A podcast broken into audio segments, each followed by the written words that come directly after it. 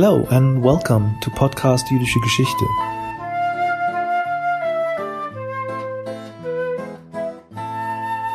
The year 2022 will mark the 50th anniversary of the Munich massacre, during which Palestinian terrorists kidnapped and killed 11 members of the Israeli sports team at the Munich Summer Olympics in 1972. On this occasion, Professor David Clay Large of the University of San Francisco spoke about the massacre and his research on the topic in December 2021. Professor Large outlined the course of events, analyzed local and international reactions, and also spoke about the legacies of this massacre. He was introduced by Professor Michael Brenner, who's the chair of Jewish History and Culture here at LMU Munich. The lecture was part of the annual Yerushalmi lecture series, which presents current research to a wider public. But hear for yourself. Welcome, everyone. My name is Michael Brenner. It's my pleasure to welcome you to the annual lecture of the Institute of Jewish History and Culture at Ludwig Maximilians University in Munich, named after the important historian Yosef Chaim Yerushalmi, our annual Yerushalmi lecture. This time, as we hold this lecture remotely, we also welcome our guests from all over the world and especially, I'd like to welcome our friends and also students from the Center for Israel Studies at the American University in Washington, D.C. And both places have one thing in common they both actually host the first Center for Israel Studies in their respective countries. And Israel is indeed central to our lecture today, as is Munich. Today's lecture is entitled Memories of Murder The Munich Olympics Terror Tech 50 years on. Welcome, Professor Large, uh, who joins us from San Francisco. The floor is yours. Thank you very much, uh, Michael, for that uh, very kind introduction. And, and many thanks uh, to all of you out there in the world who are joining me uh, tonight uh, on Zoom, a way of doing business that I have to confess I'm still trying to get used to. In any event, I'm really very honored to be part of this lecture series tradition which has come to play such a significant role in our ongoing conversation about uh, Jewish history and culture. And with that said, let me get right uh, on with the program. Uh, as Michael said, the title is Memories of Murder, the 1972 Munich Olympics terror 50 years on. In less than one year uh, from now, the world will mark the 50th anniversary of the 1972 Olympic Games and what has sadly become that festival's defining legacy, namely the murder of 11 Israeli Olympians and one Bavarian policeman, the Palestinian guerrillas calling themselves Black September. While this worst of all Olympic tragedies would go on to have major consequences for the Olympic movement, its impact reached far beyond the five ring circus to include West German relations with Israel and the Arab states, ongoing tensions in the Middle East and subsequent acts of terror, domestic politics in the Federal Republic, and finally, uh, the image of Germany and especially Munich in the eyes of the world. Over the next half century, this horrific episode would be subjected to protracted efforts at obfuscation, second guessing, and finger pointing, but also to painstaking analysis. Revealingly enough, much of the official commemoration and memorialization of the tragedy would come only after long, long struggles on the part of the victims' relatives. Resistance to official commemoration came not only from the International Olympic Committee, but also from the Bavarian hosts. Willy nilly, the Munich massacre, as it would come to be called, became caught up in the post war memory culture of the Bavarian capital and more broadly of divided Germany. These days, when people say no more Munichs, they might be referring to the appeasement tainted Munich Conference of 1938, but could also be referencing the 1972 Summer Olympics, which, in the course of trying to show off a new democratic and joyful Germany, ended up reminding the world of an older era when Jews were murdered on German soil. The fact that the murderers in this case were not German altered the narrative, but did not provide absolution. On the contrary, among foreign critics of Munich's hosting operation, a popular explanation for the tragedy was that the organizers were so obsessed with showcasing their city's openness and amiability that they gave little concern to matters of security. The reality, I hasten to add, is rather more complex. And that complexity needs to be addressed at the outset if we are to understand the woeful inadequacy of the German responses to the crisis, as well as the legacy of mutual recrimination that would follow for the next half century. Let me attempt to do this by clarifying the geopolitical backdrop against which these games took place, as well as the historical pressures weighing on the organizers. Controversy over Munich 72 did not begin with the Black September attack on day 11 of the Games. Rather, it started with the IOC's award of the 72 Summer Festival to uh, Munich way back in 1996. Although Munich presented a strong bid for the Games and had much in its favor, including a hospitality industry famed for hosting the annual Oktoberfest, the city had plenty of detractors whose objections pointed to the city's past and present alike. As for the past, as Munich's past, in particular its toxic recent past, the Bavarian capital definitely it carried a lot of heavy baggage by dint of its prominent role in the Third Reich. Among other dubious distinctions, Munich had been the birthplace of National Socialism, and it had been Hitler's chosen uh, residence in Germany. It was also the site of his first grab for power in November 1923, the so called Beer Hall Putsch. It was the opening venue of the uh, 1937 Degenerate Art Exhibition and host for the aforementioned Munich conference that ceded the Czech Sudetenland to the Reich. And of course, it was a close neighbor uh, to Dachau, the locale of Germany's first concentration camp. Munich earned the sobriquet Hauptstadt der Bewegung, capital of the movement, uh, and bore a swastika in its uh, municipal coat of arms. It was the only major city in Germany to have uh, such a symbol, by the way. Now, Munich's brown past, uh, so called, was a red flag uh, for the Eastern European delegates uh, of the International Olympic Committee. They spoke of an historical abomination in having the Games in Munich. But for them, it was Munich's present as, as uh, even more than problematical than its past. After all, in the post World War II era, Munich and its environs had evolved into a hotbed of anti communism. It was home to Radio Liberty and Radio Free Europe, as well as the Bundesnachrichtendienst, the West German uh, spy agency that targeted uh, mainly Eastern Europe. Moreover, Munich's population was rife with bitterly anti communist refugees from Eastern Europe, uh, overrun by the uh, Red Army in 1945 and subsequently yoked to the Soviet Imperium. No city had more anti Soviet emigre organizations than Munich, which Moscow accordingly labeled, quote, the world capital of revanchism, unquote. Uh, following Munich's garnering of the Games, uh, as municipal boosters set out to promote their city to the world as a deserving Olympic host, that world was being buffeted by turmoil and tensions that could not help but concern planners for the upcoming athletic festival. Indeed, for those planners, especially the ones working in the realm of security, the troubled outside world was spewing out threats to the games in alarming number and baffling variety. Hoping to better grasp and thus possibly contend with global security realities, the Munich Organizing Committee asked two Bavarian ministries to, to submit uh, reports on what they called political danger zones related to the Olympic Games. Uh, the goal in these reports was to assess all the hotspots around the world uh, from which some kind of messy fallout might descend on Munich 72.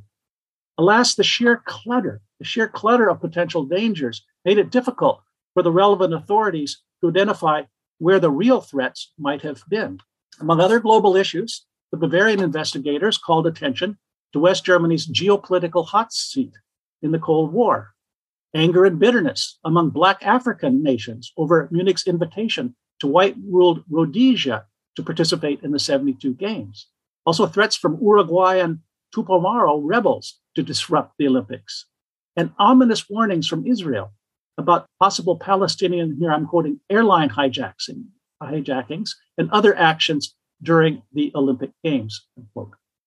Still another threat, said one of the reports, emanated from the Black Power movement in the USA, which, having made its presence felt at the 1968 Mexico City Games through athlete protests, might attempt an even more disruptive action in Munich. Noting that black GIs stationed in West Germany had shown considerable sympathy for radical politics and had even forged ties with extreme left groups in the Munich area, the report concluded that, here I'm quoting, the problem of radicalized American blacks may well be the most worrisome in the entire Olympic picture. Unquote.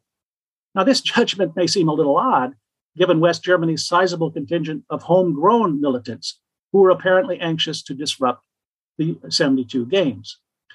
After bombing targets in Bavaria in May 72, Andreas Baader and Ulrike Meinhof had been captured and imprisoned, but other members of their far left band were still on the loose, along with even more radical offshoots of the RAF, that is the Rote Armee Fraktion, which threatened to, and here I'm quoting, turn the Olympic Protzspiele, or flashy games, into a bloody disaster. West Germany's far left militants were all energized by the Vietnam War, which had generated calls to punish the American imperialists and their West German subordinates with attacks on the establishment's prize party, the Olympic Games. Meanwhile, as if to show that West Germany's far left had not cornered the market on threats to the Games, the far right NPD, the Nationalist Party of Germany, announced plans to hold a Congress of Nationalist Youth during the Olympics. Now, nothing came of, of this plan, but just as the festival was about to get underway, the Soviet embassy in Bonn urged Munich to be prepared for, here I'm quoting, provocative actions by European neo fascist groups against members of the Soviet delegation to the Olympic Games. Unquote.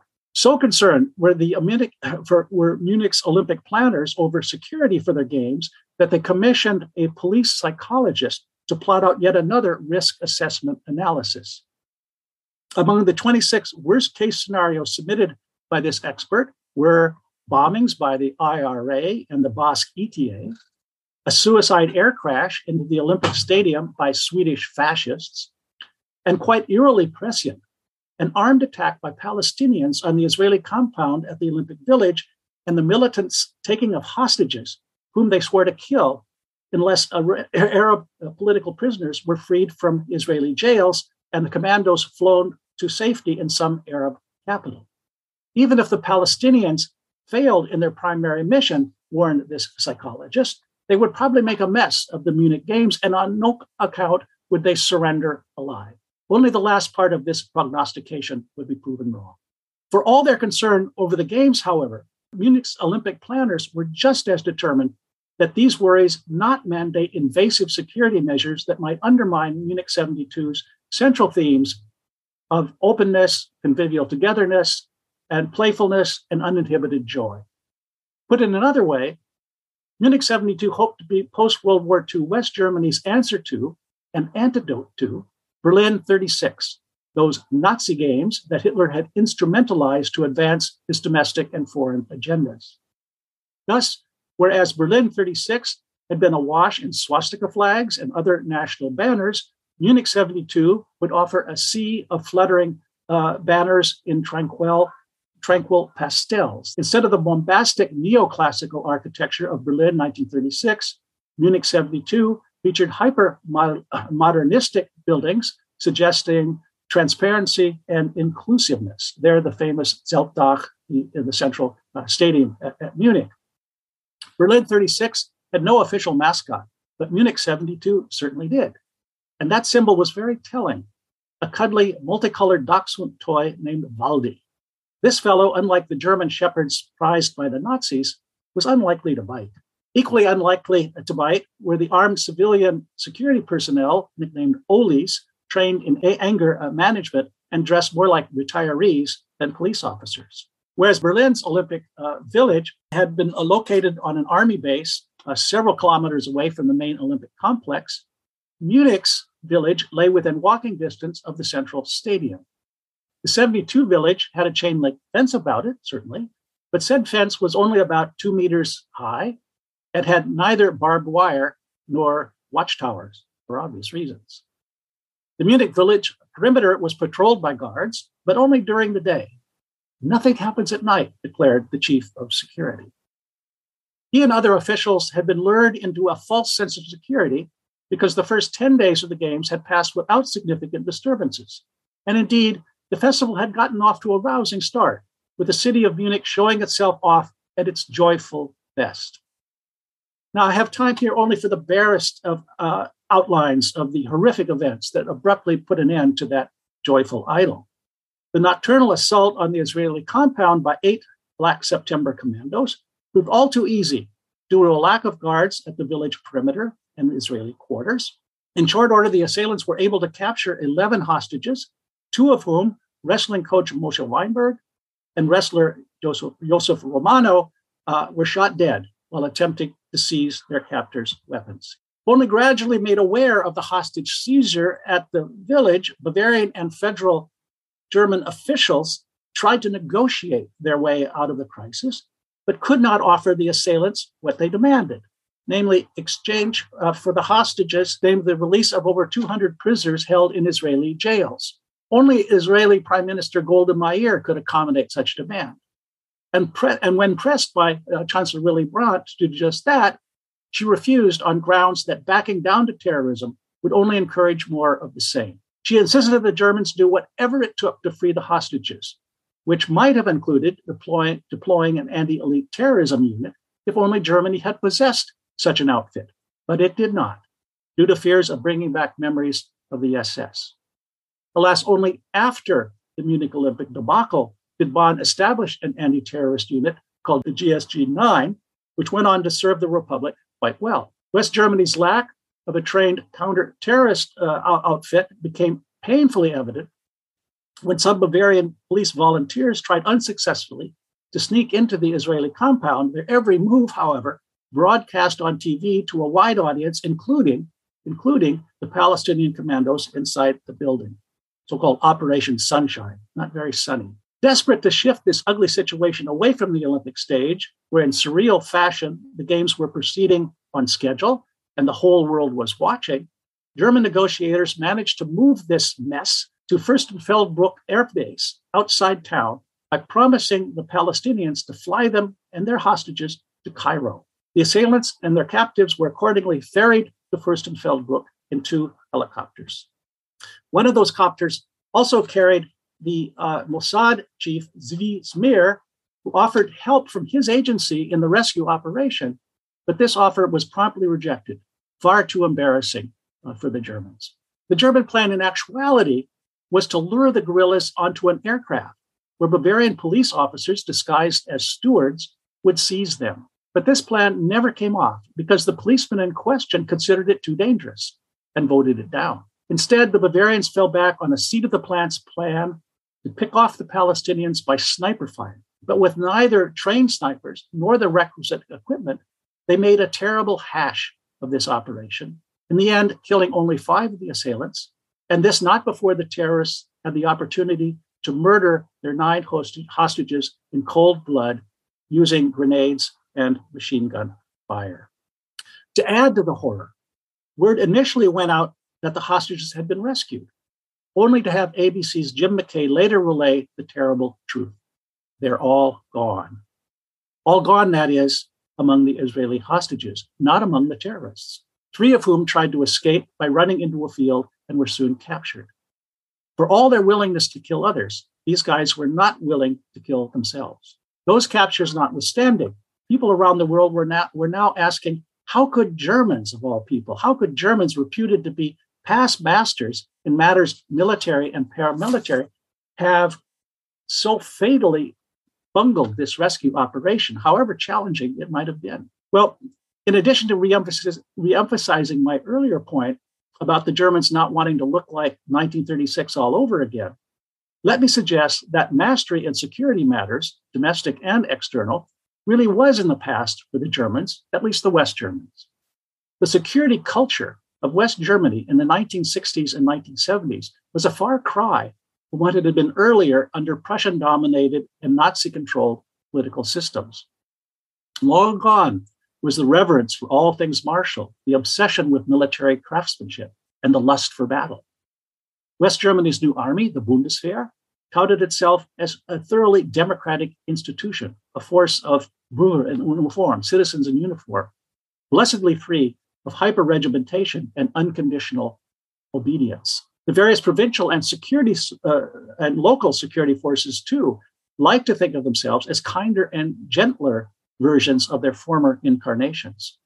The Munich police, in particular, had recently adopted the so called Munich Line, which urged avoiding strong arm tactics in dealing with civil disturbances.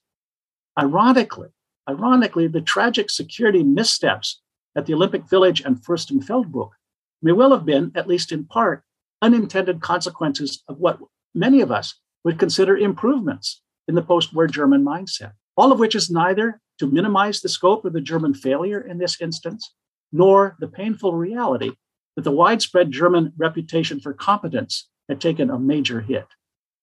It was not German competence, however, but German compassion that came under special uh, uh, skeptical scrutiny when, directly following the Munich massacre, German officials and the IOC jointly decided that the games must go on, murders or no murders.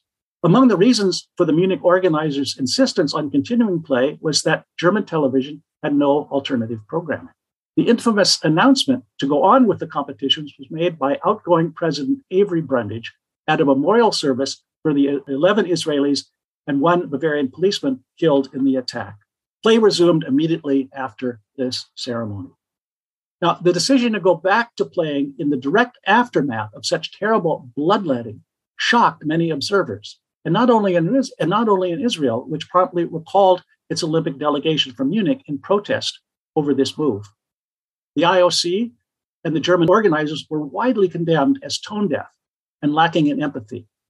This, this taint of gross indecency clinging to the hasty continuation of play at Munich was perhaps best articulated by an indignant uh, editorial published in the Los Angeles Times, which read, quote, it's like dancing at Dachau. The bitter recriminations over the Munich murders that would come to echo down through the decades actually took hold while the Olympic Festival was busy resuming its official program. Blaming Arabs in general for the attack, angry protesters demonstrated outside Arab state embassies across Europe. In the USA, the fiercely anti Arab Jewish Defense League called for the assassination of Arab diplomats around the globe. Yet Black September also had its instant apologists who made their voices heard with similar alacrity. Most prominently, Jean Paul Sartre opined that the quote unquote state of war between Israelis and Palestinians left the latter no viable option but terror, the poor man's weapon. In West Germany, Der Spiegel publisher Rudolf Augstein while deploring the killings, saw no ethical differences between the Black September operatives in Munich and the US aerial killers, as he called them, in Vietnam. Although Chancellor Willy Brandt sent immediate condolences to his, to his Israeli counterpart, Golda Meir, he privately seethed over Meir's refusal to bargain with the Palestinian commandos, thereby, according to him, limiting his freedom of action and, as he said, practically guaranteeing the tragic outcome. With an eye on domestic politics and an upcoming election, Brandt also placed blame on conservative governed Bavaria, pointing out to journalists, here I quote, the bottomless difference between what the Bavarian authorities planned and what actually transpired. Unquote. Brandt's criticism naturally sparked outrage among the conservative opposition, whose leaders upbraided the chancellor for, here I'm quoting, trying to evade political and moral responsibility for the Munich tragedy by dumping all the blame on the Free State of Bavaria.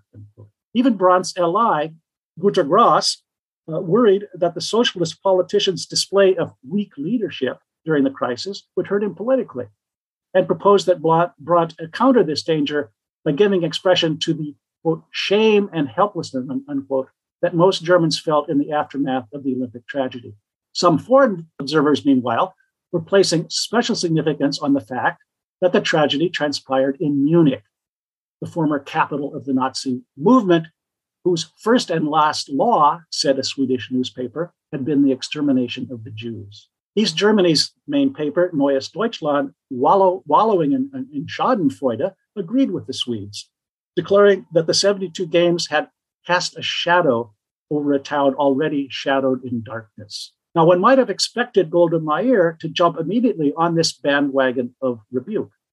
But in her first response to the tragedy, she was careful not to throw stones in the direction of Munich and Bonn. On the contrary, she thanked the Germans for their here I'm quoting, decision to take action for the liberation of the Israeli hostages and to deploy force to that end.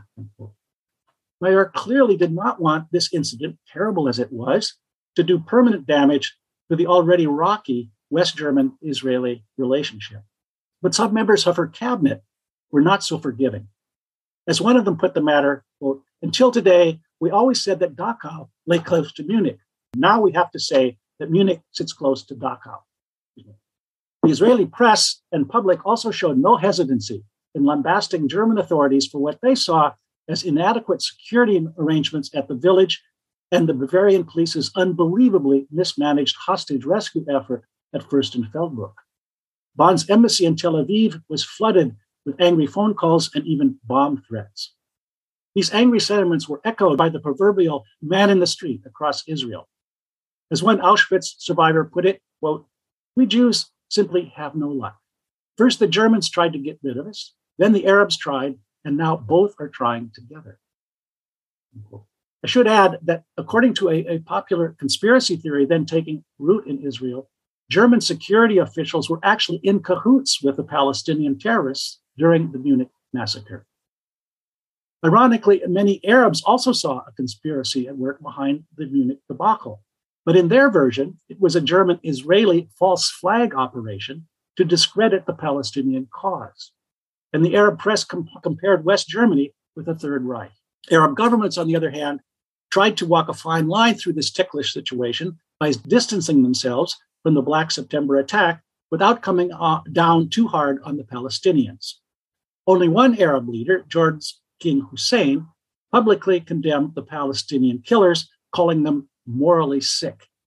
Hussein, of course, had a lot of bones to pick with the PLO. The PLO, for its part, came out just as vehemently in praise of Black September's operation, calling it a 100% success and a triumph for Palestine.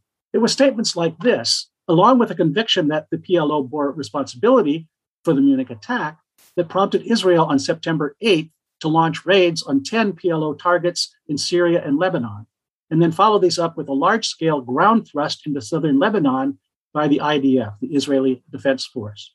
These raids didn't achieve much militarily, and they quickly diminished the world's sympathy with Israel over the Munich massacres. Meanwhile, at the same time, uh, the, these military uh, reprisals embittered uh, Israel's Arab neighbors, prompting preparations on their part for what would culminate one year later in the Yom Kippur War. And back in Germany, Brandt's government, angered and frustrated by the Arab leaders' tendency to blame the Germans for the tragedy, came down hard on Arabs residing in the Federal Republic, expelling dozens of men alleged to have had some connection with Black September. On the popular level, Arabs became targets of open hostility and abuse. In Munich, locals could be heard cursing Arabs in the streets and demanding the expulsion of all Arab Gastarbeiter. Germans suddenly remembered what it was they disliked about Arabs and how unassimilable they seemed to be. Commenting on this wave of anti Arab hostility, a Beirut newspaper lamented, quote, It's not pleasant these days to be an Arab in the Federal Republic. The rampant anti Semitism, which was supposed to have been stamped out of the German character, has simply shifted from Jews to Arabs.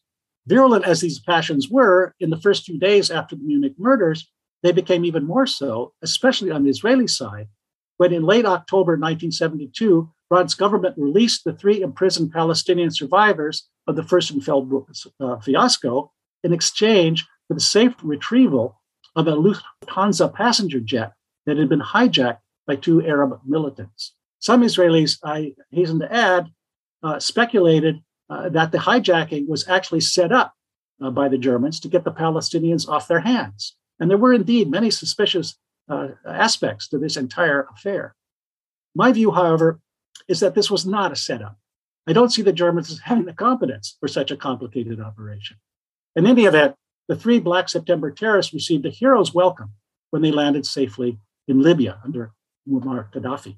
It was this move by the Germans, even more than their terrible mishandling of the hostage crisis in Munich and Fürstenfeldbruck, that truly enraged Golda Meir who now publicly denounced Bonn's behavior and also faithfully authorized the tracking down and assassination of any and all Black September terrorists involved in the Munich killings.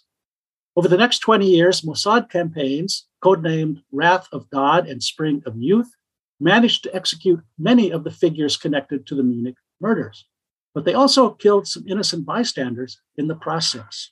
Here's the case of the uh, assassination of uh, Ali Hassan Salameh, which also carried, uh, claimed the lives of uh, four bystanders uh, and wounded 18 more. And there, there were other uh, examples of, of collateral damage. In the end, Meir's strategic goal of making Israel safer by eliminating the Munich murderers ended up having the opposite effect. By further enraging the Arab world, the state sponsored assassination campaign added yet more fuel to the fires of hatred burning in the Middle East, helping to perpetuate a seemingly endless cycle of attack and retribution. Of course, those fires of political, ethnic, and religious hatred were hardly confined to the Middle East. In retrospect, we can see that the Munich murders became, murders became part of an arc of terror spanning almost the entire globe. And perhaps fittingly, the globe spanning modern Olympic movement itself quickly became caught up in the bloody legacy of Munich 72. After that ill starred Olympiad, security became the obsession at the Games, even at the risk of turning these self proclaimed celebrations of peaceful play into something approaching inmate competitions at a prison yard. Security costs spiraled upward sharply to, from Montreal in 1976, uh, where they totaled $100 million or, or 50 times the outlay for Munich, to Rio de Janeiro in uh, 2016, where the Brazilian government had to kick in an extra 895 million just to cover the security bill. Elaborate and hugely expensive security measures may well have prevented another attack at the Olympics on the scale of Munich. The Atlanta 1996 bombing was pale uh, in comparison. But of course, terror would become a staple of life over the next half century, and the Munich Festival would ineluctably come to mind uh, whenever terrorists wreaked havoc at some peaceful public gathering. Not surprisingly, an echo of the 76 tragedy certainly resounded in Munich itself in October 1980, when a homegrown right wing terrorist struck that year's annual Oktoberfest, killing 13 and injuring over 200. Although there were significant differences between these two terrorist episodes, uh, commentators naturally drew analogies between them, and many Münchners came to wonder if their beautiful city was not cursed. First, their joyful Olympic Games had been plunged into sorrow, and now, eight years later, their annual celebration of beer and good cheer had been turned into a bloodbath. A much more devastating terror attack 21 years later, namely 9 11 in the USA, was different from the Munich massacre in scope, motivation, and mode of operation.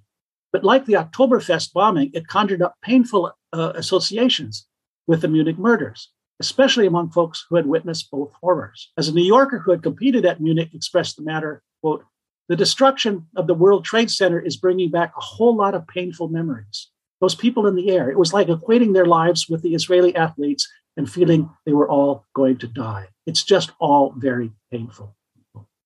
Arthur Cohn, the producer of the Oscar winning documentary One Day in September, lamented that, quote, nothing was learned from Munich, but if we don't learn from 9 11, we will forever be cursed. Given the Munich massacre's haunting quality, it's not surprising that it would be treated in documentaries like One Day in September and National Geographic's Seconds from Disaster TV series, as well as in Steven Spielberg's feature film Munich, which concerns itself actually primarily with Israel's uh, retribution campaign.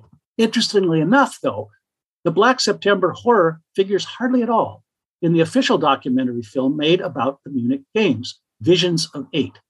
And even that minimal presence came only after a bitter battle between one of the directors and the film's producer. Visions of Eight, a kind of Olympics Rashomon, examines eight different aspects of the 72, 72 festival through the eyes of eight world class directors. British director John Schlesinger's segment on the grueling marathon race contains the project's only visual references to the massacre, with multiple clips of the hostage drama and of runners passing makeshift shrines to the tragedy uh, in the streets of Munich.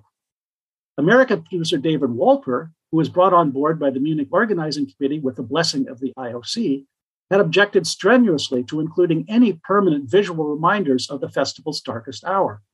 And Schlesinger was able to keep them in only by threatening to walk away from the project unless he got his, his way. Resistance on the part of the German authorities and the IOC to be to being reminded too vividly or persistently about the Munich murders will be a theme of the concluding part of my talk, which relates uh, primarily to questions of, of financial compensation, commemoration, and physical memorialization of the 72 tragedy uh, over the next half century. It was primarily the attack victims' families who took the lead in pursuing atonement for and remembrance of their slain loved ones. The family's decades long crusade in this domain would be waged both against the German entities and the IOC. From the IOC, by way of commemoration, the families demanded a minute of silence for the murdered uh, uh, Israelis during opening ceremonies at all future Olympic festivals. But time after time, the IOC rejected the family's petitions by deploying their well worn and completely bogus claim that politics were not part of the Olympic experience. Actually, they had been from the beginning. Over the years, the IOC uh, did make uh, some symbolic concessions to the Israelis, but it was not until Tokyo 2021 that an opening ceremony actually included a minute of silence for the victims of the Olympic movement's greatest tragedy. Perhaps it was emblematic of the family's long struggle for this moment that it came during a ceremony that had been delayed for a year by a global pandemic and which transpired in a nearly empty stadium. From the Germans now, the Israelis demanded and wanted a combination of monetary and emotional compensation. That is, they wanted financial settlements from Bonn and Munich in recognition of the Germans' failure to protect Israeli lives during the 72 games. And they wanted their loss to be acknowledged in official commemorations and memorial sites. As it turned out, financial compensation proved much easier to achieve than the later, than the latter gestures, though that financial compensation never came close to matching the petitioner's hopes. As much as monetary compensation, though, the, the, the, families really wanted from the Germans an honest and detailed accounting of the events that had led to the deaths of their loved ones. They were not satisfied by an official Bavarian investigation that found no wrongdoing whatsoever on the part of the authorities. The families were animated here by ongoing talk in the Israeli press and elsewhere of a Bavarian police report allegedly showing that one of the hostages, American born weightlifter David Berger, had died of smoke inhalation and had still been alive when the shooting ended, while other hostages had been killed by police, not terrorist bullets. In response, the Bavarian authorities went into prolonged Stonewall mode. After years of insisting that a key ballistic report had been destroyed, the Bavarian Justice Ministry announced in September 1992 that said file had resurfaced and showed that all the hostages had been killed by the terrorists, not police. Shortly thereafter, a Bavarian whistleblower sent the Israeli families 80 police files suggesting that this may not have been the case, and the families brought suit in Munich courts on the basis of this information. A Bavarian lower court quickly ruled that a three year statute of limitations on cases like this had elapsed, a ruling later upheld by higher Bavarian tribunals. The Germans proved more accommodating in, in organizing official commemorations to honor the slain is, Israeli Olympians. And this because even if the German authorities did not accept legal responsibility for the deaths, there was indeed across the nation a genuine sense of horror and deep shame over what had happened to the Jewish Olympians on German soil. Over the years, West Germany, then reunited Germany, organized the preponderance of these commemorative events. The main ones transpired in Munich in 10 year intervals following the tragedy. On September 5th, 1999, in connection with the unveiling of a memory site at Fürstenfeldbruck, this locale became the scene of annual commemorative events proceeding to this day. At the most recent such event in uh, 2021, uh, Charlotte Knobloch, president of the Israeli Cultural Community of Munich and Upper Bavaria, coupled the 72 terror attack with recent mass shootings in Halle, Hanau, and a shopping center in Munich all aimed at Jews and or folks of immigrant backgrounds. Knobloch suggested that uh, the upcoming the upcoming Bundestag election later that month uh, would amount to what she called a referendum of uh, against hatred. That is, a referendum against Germany's far right. Meanwhile, physical memorials honoring the slain Israeli Olympians proved trickier to get off the ground. After all, uh, these could be quite expensive could pack a potent symbolic punch and be chronologically enduring.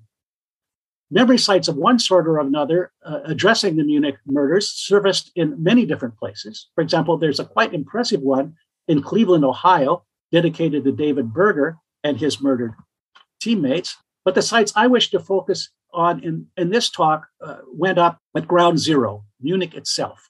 Munich's memorialization of the Israeli Olympians is best understood, I think, within the context of the city's larger effort to contend with, or not to contend with, its toxic history between 1918 and 1945. Undeniably, Munich was notably reluctant to engage in the intensive soul searching known as Vergangenheitsbewältigung, or reckoning with the past. One way to do this is to place informational signage or physical markers at places of fateful historical importance. Yet another is to create public spaces dedicated to the broader understanding of past transgressions. Munich was tardy on both counts. For example, there was a belated installation of informational signage, very belated uh, installation of signage at the Königsplatz, which was the Nazi center of operations during the Third Reich. There was also a, a, a rejection of Stolpersteine, stumbling stones on, on public property in Munich. And, and, and finally, there was a, a much delayed opening of a documentary uh, documentation center, I should say, uh, illuminating uh, Munich's place in national uh, socialist history. Uh, but throughout this process, uh, municipal authorities only grudgingly yielded to mounting pressures inside and outside to pay lasting consideration to the darkest sides of their city's past. Into that darker side would eventually be woven the Olympic tragedy of 1972, a connection alluded to in a small installation at Munich's new NS Documentation Center. And like its dealing with the brown past, reckoning with the legacy of the uh, Olympic massacre would occasion considerable strife between advocates of atonement and those who strove to delay, water down, or avoid it altogether. Connolly Strasse 31, the Israeli headquarters at the Olympic Village constitutes an early case in point. Although not put up for sale on the open market like the other village units, an effort by Jewish leaders uh, to make it an appendage of Munich's Institut für Zeitgeschichte went nowhere. Initially, the sole physical reminder of this place's uh, role in history was a small plaque uh, replete with a Christian cross and victim name misspellings installed on the first anniversary of the massacre. This defective plaque soon gave way to a corrected version commissioned by the Central Council of Jews in Germany. In the view of the German Foreign Office, however, this Connolly Strasse plaque was all that was needed by way of, of physical memorials for the uh, Israeli Olympians. The agency saw, quote, here I'm quoting, no need for further German initiatives, unquote, in this area. Not quite so sure about this was the Munich Organizing Committee, which in the following year purchased the Connolly Strasse property and turned it over to the Max Planck Planck Institute with the proviso that it be used in the spirit of international understanding. Now, how much international understanding has actually come out of this arrangement is, is hard to say. But in any event, it fell far short of the physical memorialization desired by the victims' families and pro atonement circles in Germany. In 1995, a memorial structure called the Klagebalken was installed in Munich's Olympic Park. But it was not until September 6, 2017, on the 45th anniversary of the tragedy, that a comprehensive memorial and museum of the kind Israelis and German redemption uh, advocates alike had long been demanding opened at the Olympic complex. It's late, but not too late, said Bavaria's Minister of Culture, who managed to persuade IOC President Thomas Bach, a German national, to donate $250,000 to the project.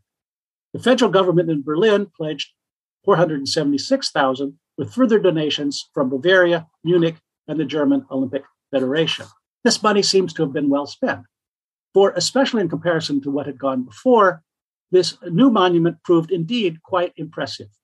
Cut into one of the artificial hills making up the Olympic Park, thereby evoking an open wound or perhaps even a scar, the Munich 1972 Munich, uh, Munich 1972 Massacre Memorial, as it was called, uses location, a narrative, personal stories, and new technology to both commemorate victims and present a detailed description of the event, exploring its impact and bringing it all into a sharper focus for visitors. But even as Germany and Munich were finally paying due respect to the victims of the 72 attack, Palestinian Authority President Mahmoud Abbas and various Fatah leaders were touting the perpetrators of the Munich massacre as heroes of a quality operation and paying tribute to Black September operatives who had recently died. Back in 2014, Israeli Prime Minister Benjamin Netanyahu had marked the recent death of a Mossad agent who had helped plot Israel's retribution campaign against Black September. In other words, in other words, like the spiral of violence following Munich 72, there was a kind of tit for tat in the commemoration process. If nothing else, this showed how the Munich Olympic tragedy continued to stir feelings of mutual animosity and rage almost 50 years down the road. The city of Munich, whose Jewish institutions, like those elsewhere in Germany, came to be protected by armed guards as an enduring consequence of the Olympic murders, and whose Jewish community was badly shaken by the murderous attacks on the visit, visiting Israelis, will mark in the coming year the 50th anniversary of the 72 Games with a what they're calling joyful festival of play, sports, and art. This festival's motto is Munich on the way to the future, 1972, 2022, 2072. But alas, like it or not, to step honestly and clear-sightedly into that future half century, Munich will have to remain mindful of ugly missteps in the past, including the one that forever tainted those would-be joyful games of 1972. Thank you. Thank you very much, David, uh, for this very comprehensive uh, and also thoughtful lecture, which really, I think, brings um, to light not only the events of the times, but of course also how they are remembered or were not remembered. Um, I really want to thank uh, Professor Large for um, giving us the necessary background uh, for maybe a better way of commemorating the events next year. And I also find it interesting that I would say the authoritative history of this period was not written by a German historian in Germany, but by an American historian. Uh, just as I would say uh, another part of the Munich history of, of, of, memory and conversation of the of the uh, Nazi period was also written um, by a um, by an American historian, uh, Professor Rosenfeld, Gabriel Rosenfeld, who wrote a, a very important really, book, really uh, especially about the architecture of post-war Munich. So um, I do hope also that more research uh, will be uh, done within Germany on these events uh, as our time distance grows. Uh, but for now, we're very grateful uh, for the research you've done and also for the overview you've given us. And as planned initially, I very much hope that after uh, all travel restrictions are eased, we yeah. will also see you in Munich. Um, and let's uh, let's yeah. hope for that. Maybe even during the that. commemoration of next year. Yes, I would love that. I hope so too. And many thanks again for the invitation and for all of you participating in this uh, in this event.